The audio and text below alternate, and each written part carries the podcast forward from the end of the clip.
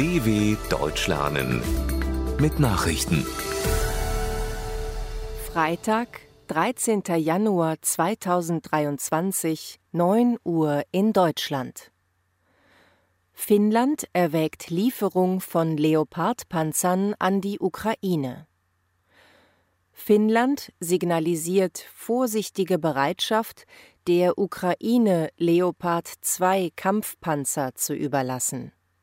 Sollte es in dieser Hinsicht ein gemeinsames europäisches Vorgehen zur Unterstützung der Ukraine geben, werde ein Beitrag Finnlands benötigt, sagte Präsident Sauli Niinistö der Nachrichtenagentur STT. Finnland sei aber in einer besonderen Position, da es noch nicht NATO-Mitglied sei und direkt an Russland grenze.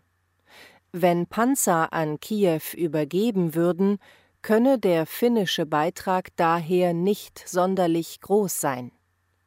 Finnland hat mehr als 200 Leopard 2 Panzer aus deutscher Produktion. US-Sonderermittler soll Fund geheimer Dokumente bei beiden untersuchen. US-Justizminister Merrick Garland hat einen Sonderermittler damit beauftragt, den Fund vertraulicher Dokumente in einem ehemaligen Büro und im Privathaus von Präsident Joe Biden zu untersuchen.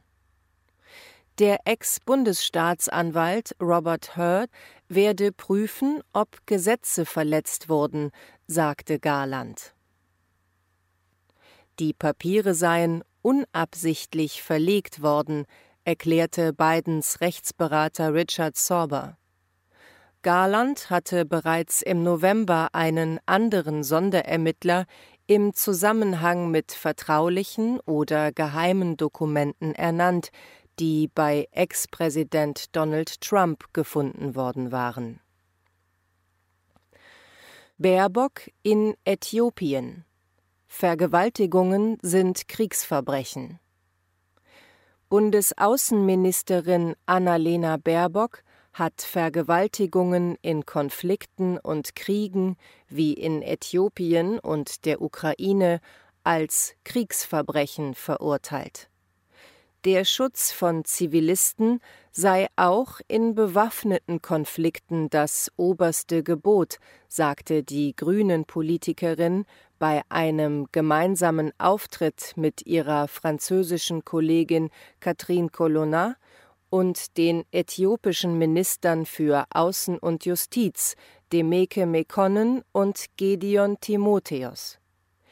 Baerbock und Colonna bezeichneten die Lage in Äthiopien nach dem Friedensabkommen mit der Volksbefreiungsfront von Tigray vom November als ermutigend. Räumung des Dorfs Lützerath zu großen Teilen abgeschlossen. Die Polizei hat gegen den Widerstand von Klimaaktivisten einen großen Teil des besetzten Dorfs Lützerath im rheinischen Braunkohlerevier geräumt. Der Widerstand war allerdings beträchtlich. Teilweise hatten sich Aktivisten festgekettet. Polizisten wurden erneut mit Pyrotechnik, Steinen und Farbbeuteln beworfen. Eine Beamtin wurde am Bein verletzt. Am zweiten Tag der Räumung wurde ein Polizeiauto angezündet. Die Polizei fand derweil Tunnel und unterirdische Gänge. In mindestens einer Bodenstruktur seien Menschen verschanzt, teilte Aachens Polizeipräsident Dirk Weinsbach mit. Zweitägige Präsidentschaftswahl in Tschechien läuft an. In Tschechien beginnt an diesem Freitag die zweitägige Präsidentschaftswahl. Rund 8,3 Millionen Bürgerinnen und Bürger sind aufgerufen, ihr Staatsoberhaupt direkt zu bestimmen.